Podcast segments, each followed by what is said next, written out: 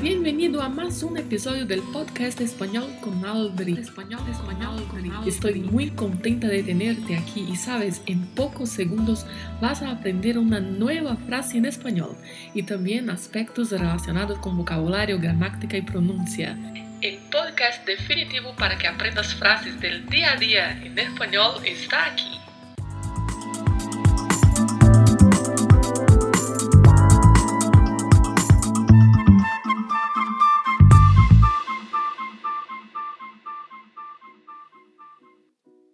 Olá, como estás?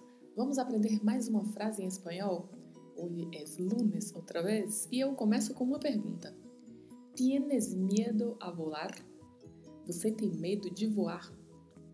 O medo de viagens de avião, avião, como dizemos em espanhol, é mais comum do que o que pensamos. Hoje eu espero realmente que você não esteja ouvindo este podcast dentro de um avião. Se tiver, respire fundo antes de ouvir e foque no aprendizado do espanhol. Se tienes miedo a volar, se você tem medo de voar, melhor ouvir este episódio depois que estiver em terra firme. Quando falamos de medo de voar, basicamente na minha avaliação, tem dois tipos de medo. O medo de enfrentar o voo, de não conseguir ficar dentro do avião, de ter um ataque de pânico ou coisa assim. E o outro medo que é o de que ocorra algum acidente, seja por conta de uma falha mecânica ou porque os pilotos não estão preparados ou até mesmo pelo clima. E disso eu tenho uma história. Estava eu indo para o Paraguai alguns anos atrás e de repente começou uma turbulência. Se imagine aí, em um voo, em plena turbulência, Imagine alguém que tiene medo a volar em um voo em plena turbulência. Se fosse você, teria medo? Qual seria sua reação? Em que ou em quem você pensaria? O que você gostaria de ouvir neste momento? Que tal ouvir o seguinte? Preste bastante atenção. Atenção, senhoras e senhores, aqui quem vos fala é o comandante. Estamos voando sobre o mar a 800 km por hora numa altitude de mais ou menos 30 mil pés e passando por uma área de intensa instabilidade. Gostaria de informá-los que temos a situação sob controle e que, em caso de pouso na água, os assentos são flutuantes. Por favor, mantenham-se sentados com os cintos afivelados. Qualquer necessidade é só solicitar, pois a nossa equipe de bordo está pronta para atendê-los. Gratos pela atenção. Sim, eu memorizei o texto porque ouvi em português e, como se não bastasse, ainda ouvi tudo em inglês e mais uma vez em espanhol. Estas frases te acalmariam? Pois, felizmente, eu não tenho medo a volar. Em bom espanhol, não, que é um advérbio de negação, que significa não.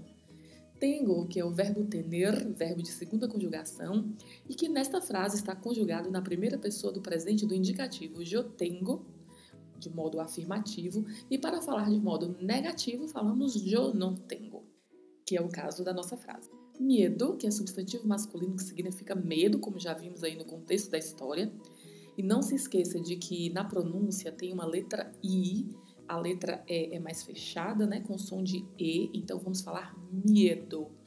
Mas essa letra I precisa ser pronunciada.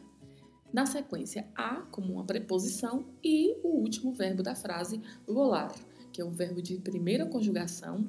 Aqui ele está no infinitivo e significa voar. Bastante atenção à pronúncia, porque a letra V tem um leve som de P e o R tem um vibrato. Então vamos falar volar, volar. Então, nossa frase não tenho medo a volar significa que não tenho medo de voar pode ser utilizada neste contexto que estou mencionando, de um voo, é, ou ainda pode ser utilizada no sentido figurativo, quando você diz, por exemplo, que não tem medo de se arriscar nas coisas da vida. Também pode ser utilizado nesse sentido.